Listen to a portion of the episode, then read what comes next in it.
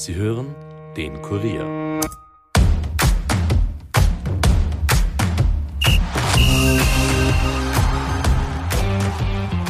Es wird wieder diskutiert in der österreichischen Bundesliga. Im Grunde hat die Diskussion nie aufgehört. Seit Juli 2021 wird der Videobeweis in der Liga und im Finale des ÖFB Cup eingesetzt. Doch praktisch seit Beginn seines Einsatzes reißt die Kritik am VAR kaum noch ab. Auch aktuell, nach der 18. und 19. Runde der Fußball-Bundesliga, gibt es heftige Kritik an den Schiedsrichterteams. Willkommen bei einer neuen Folge der Kurier Nachspielzeit. Mein Name ist Caroline Krause-Sandner und wir widmen uns heute der Frage, braucht die Liga den Videobeweis?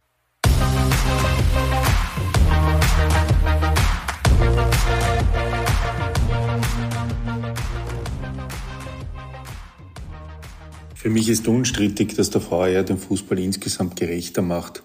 Das sagt Ligachef Christian Ebenbauer auf unsere Nachfrage. Auch wenn es zuletzt leider einige Fehlentscheidungen gegeben hat, die schwerwiegend waren und so einfach nicht passieren dürfen, muss man auch sagen, dass keiner der Beteiligten absichtlich Fehler macht. Der Bundesliga-Vorstandsvorsitzende spricht dabei etwas an, das gerade heftig diskutiert wird. Der Video Assistant Referee soll bei klaren Fehlentscheidungen eingreifen und damit die Schiedsrichter auf dem Feld vor Fehlern bewahren. Die Vergangenheit hat aber gezeigt, dass es dennoch immer wieder zu Fehlentscheidungen kommt, auch nach der Überprüfung des VAR. Die jüngsten Kritikpunkte sind vor allem ein Lask-Elfmeter gegen Austria Lustenau und eine gelbe Karte gegen WSG-Spieler Kofi Schulz, jeweils nach Duellen ohne Berührung, sowie Schiedsrichterleistungen im Allgemeinen. Zum Beaumont sind unterdessen die Aussagen von WSG-Verteidiger Behunek zum Zustand des Schiedsrichterwesens in der österreichischen Liga geworden weil ich sage es jetzt einfach so, wie ich es mir denke, die Schiedsrichterleistung war inferior. Ähm, ich weiß nicht, was bei uns im Schiedsrichterwesen äh, falsch läuft.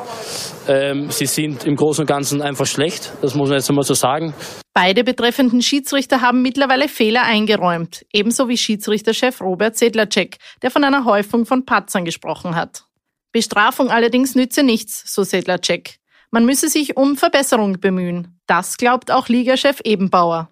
Neben kurzfristigen Verbesserungen wie beispielsweise durch Schulungen geht es aus meiner Sicht aber inhaltlich vor allem um strukturelle Weiterentwicklung im Schiedsrichterwesen und dabei insbesondere um die Schiedsrichtergewinnung, weil umso mehr Schiedsrichter es an der Basis gibt, umso mehr Qualität haben wir auch in der Spitze schlussendlich.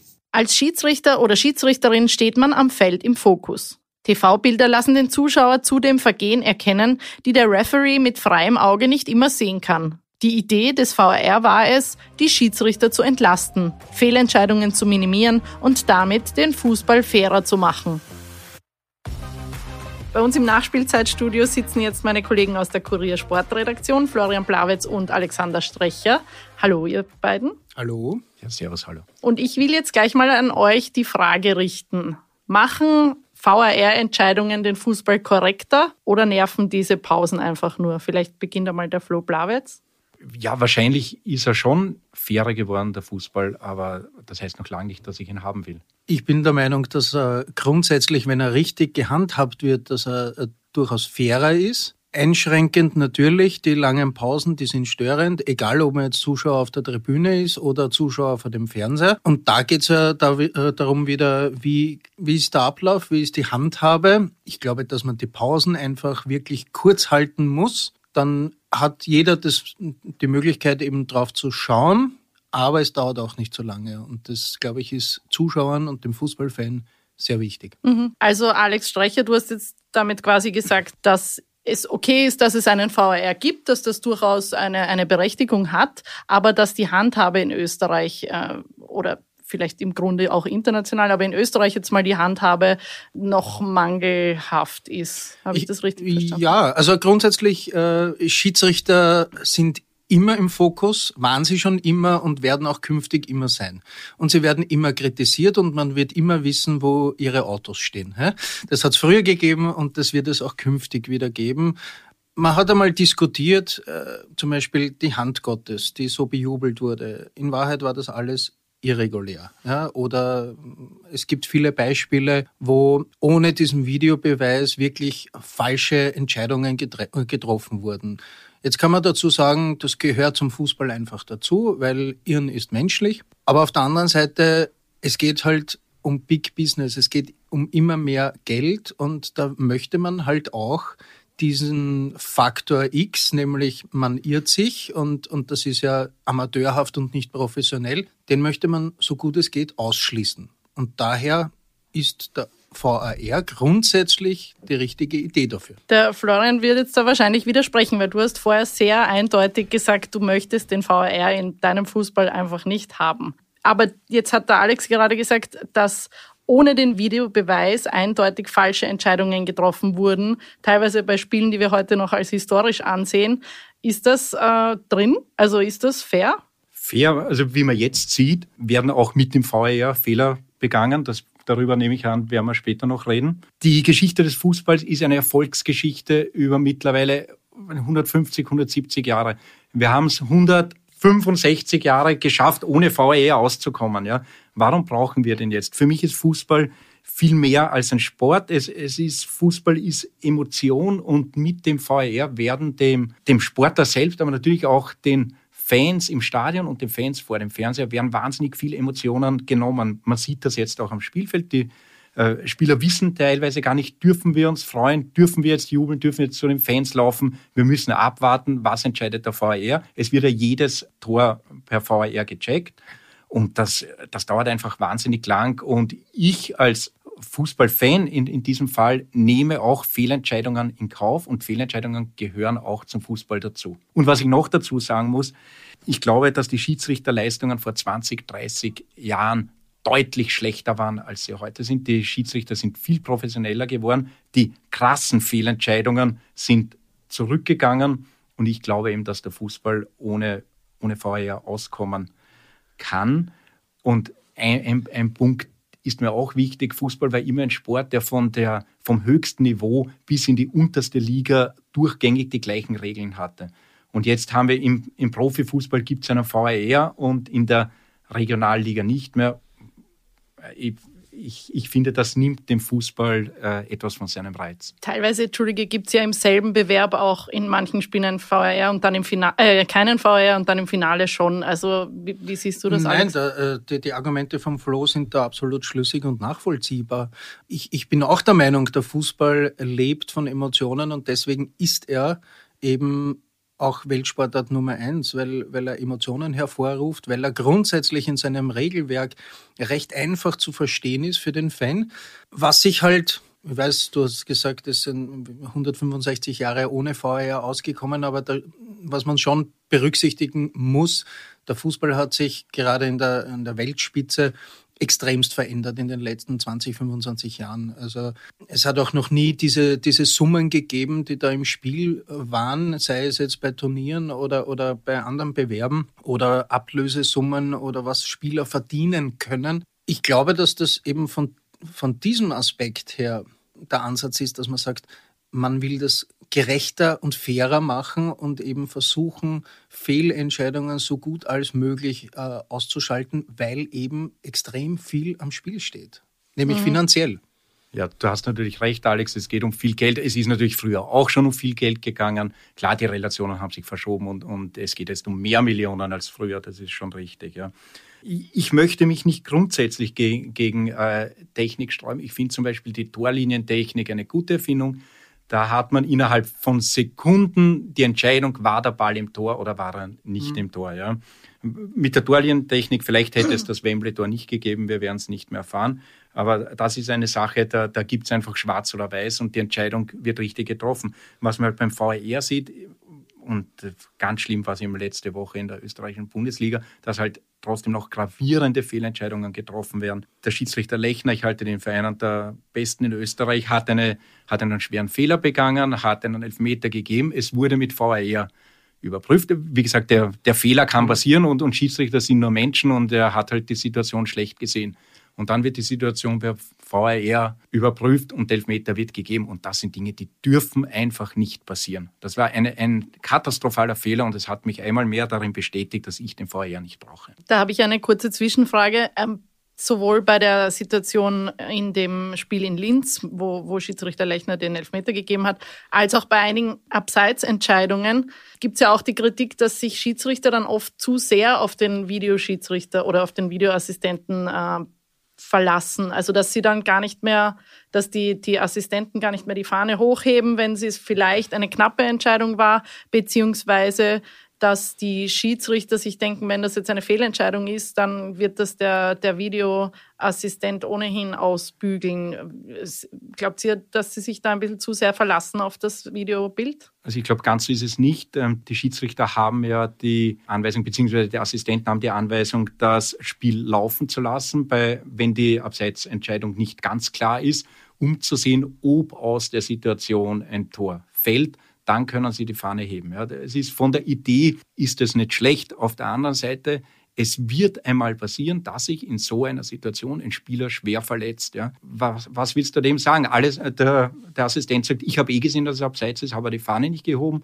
Das wird dem verletzten Tormann, der mit einem Kreuzbandriss dann sechs Monate ausfällt, äh, nicht zertrösten. Ich, ich sehe im Prinzip, der, der Schiedsrichter, der auf dem Feld steht, der muss bei, bei all diesen Diskussionen trotzdem die Autorität behalten. Also es kann nicht sein, zum Beispiel, dass das einem Schiedsrichter vielleicht negativ ausgelegt wird, wenn er den VAR quasi konsultiert oder wenn er, wenn er es äh, dann annimmt, das äh, Videobild sich noch einmal anzuschauen, um sicher zu gehen. Also grundsätzlich der, der, der Gedanke ist ja, dass man, dass man wirklich äh, so korrekt als möglich eben Situationen beurteilt.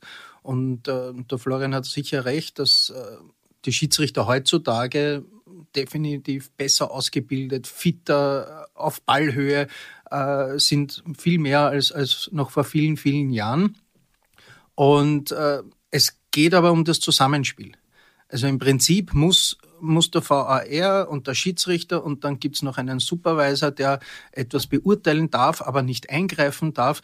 Das ist alles irgendwie noch unausgegoren, kommt mir vor und vielleicht auch manches ein wenig äh, sinnlos. Es geht ja unterm Strich darum, dass dieses Team so viele richtige Entscheidungen wie möglich trifft. Und noch dazu in einem kurzen Zeitraum, Somit ist das Spiel so kurz wie möglich nur unterbrochen. Mhm. Und das wäre, das wäre der Idealzustand, glaube ich, wo auch dann Fans und, und, und Trainer und Spieler, alle miteinander, die da äh, beteiligt sind, viel mehr damit anfangen können und sich auch anfreunden könnten. Würde das was ändern? Sind ja bei uns Amateure, die Menschen, die, die Schiedsrichter sind und Videoschiedsrichter. Äh, würde das was ändern, glaubst du, wenn die das hauptberuflich machen würden? Äh, es würde nur dann was ändern, wenn sie, wenn, wenn generell diese Struktur auch gleichzeitig parallel verändert wird. Also genauso die Diskussion, sollen, sollen Schiedsrichter, sind Schiedsrichter bessere Schiedsrichter, wenn sie früher selbst Fußball gespielt haben? Das finde ich, ist zum Beispiel auch ein, kann als Bonus genannt werden. Mhm. Aber äh, es bringt mir nichts, wenn der Schiedsrichter ein toller Fußballer war, aber, aber im Regelwerk vielleicht nicht firm ist. Also diese Basis muss immer da sein. Und dass das System verbessert werden kann, sieht man ja, wie, wie der VR funktioniert hat bei der Weltmeisterschaft in Katar. Da ist es einfach schneller gegangen. Es hat, soweit ich mich erinnern kann, kaum gravierende Fehlentscheidungen gegeben.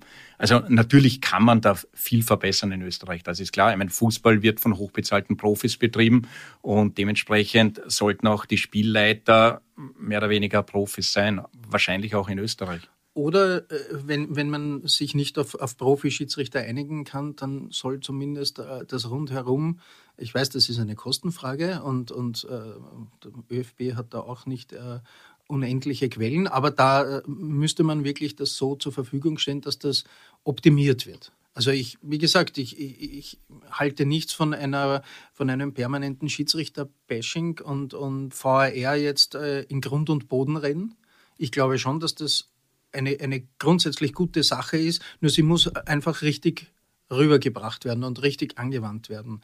Dann macht es durchaus Sinn und ich glaube, dann sind auch die Zuschauer, die Fans bereit, kurze Unterbrechungen zu akzeptieren, wenn dann sichtlich was Vernünftiges mhm. rauskommt. Wo wir in Österreich das Problem haben, was dazukommt, ist, dass ein normales Bundesligaspiel wird von acht Kameras übertragen.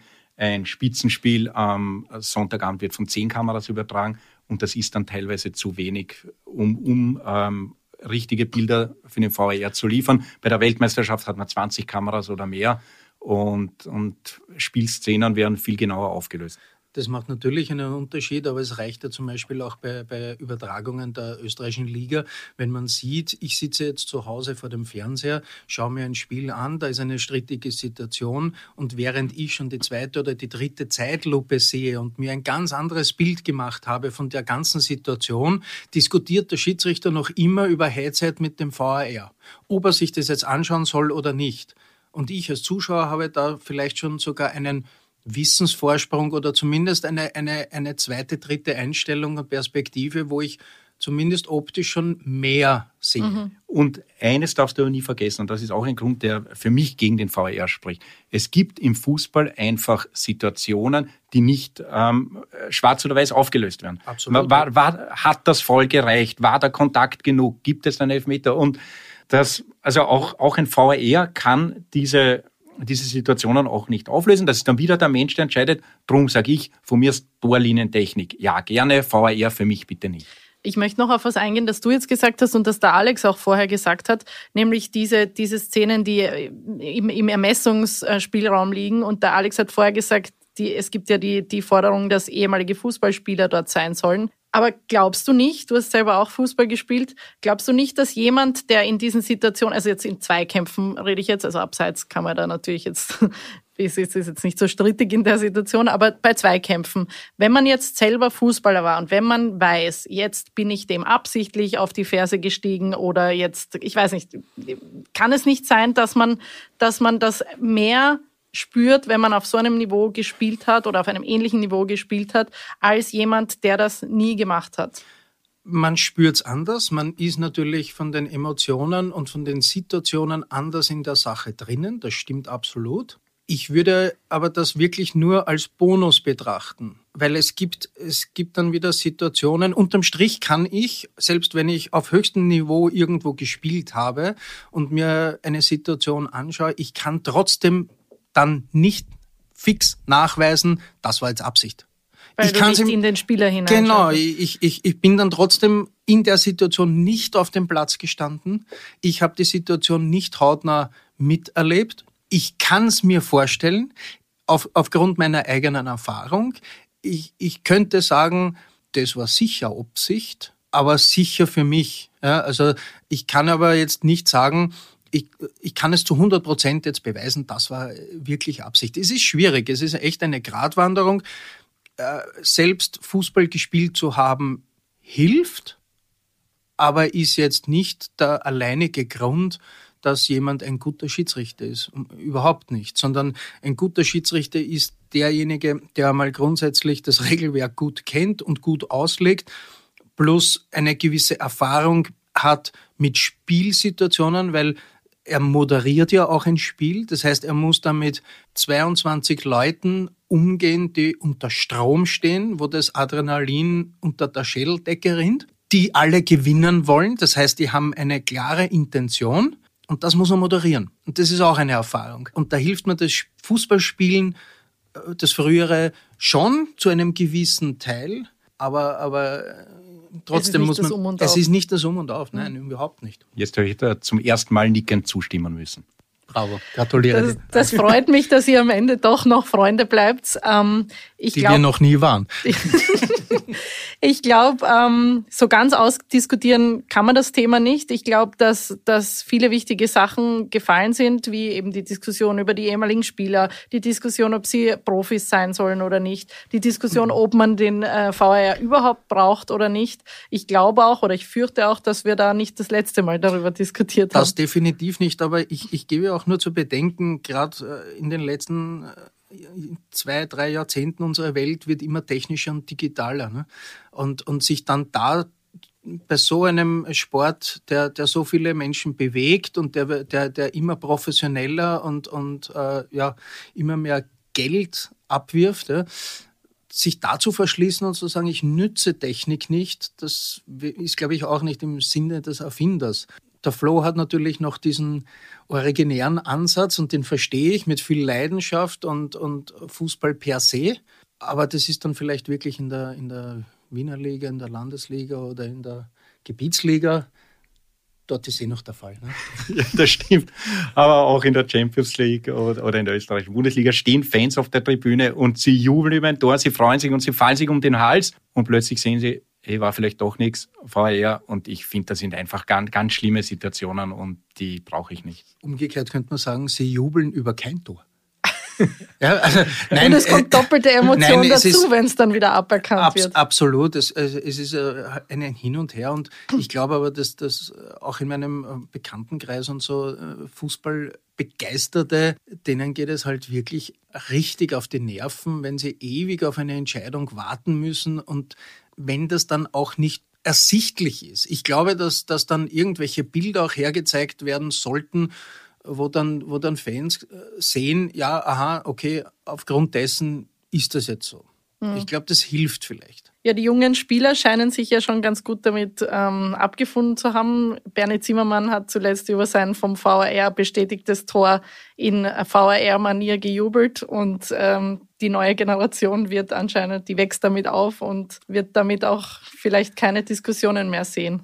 Nein, wie gesagt, also abschaffen wird, glaube ich, irgendwie schwer. Also e, e, egal ob jetzt VAR, sondern generell die Zuhilfenahme von Technologie, die, die wird künftig existieren und die ist auch gut so. Man muss halt einen Weg finden und vielleicht ist das jetzt echt ein, ein Prozess, der noch einfach die Jahre dauern muss, bis man einen Weg findet, äh, wie es richtig und gut angewendet wird ja, dass er Abschaffen kein Thema ist, das ist mir auch klar. Ja. Ich wollte trotzdem einen Standpunkt darlegen und das auch aus der Sicht des Fußballfans in, in, in, erster Linie zeigen. Ja. Und das ist dein und euer sehr gutes Recht, das auch zu sagen. Absolut. Gehen wir vor Bier, oder? Natürlich. Aber erst nach Dienstschluss. Ich danke euch vielmals, Flo Blawitz und Alex Strecher, dass ihr zu uns ins Studio gekommen seid. Das war diesmal ein etwas launigeres Gespräch zum Fußball, aber ich kann mir denken, dass alle, die bis hierher gehört haben, Diskussionen über den VAR in ihrem Freundeskreis mindestens ebenso angeregt bereits diskutiert haben. Ich danke Flo und Alex, die mittlerweile sicher schon bei ihrem Bier sitzen und weiter diskutieren und ich danke Stefan Berndl und Dominik Kanzian, die ebenfalls an dieser Folge mitgearbeitet haben. Euch sage ich herzlichen Dank fürs Zuhören und bis nächste Woche. Baba!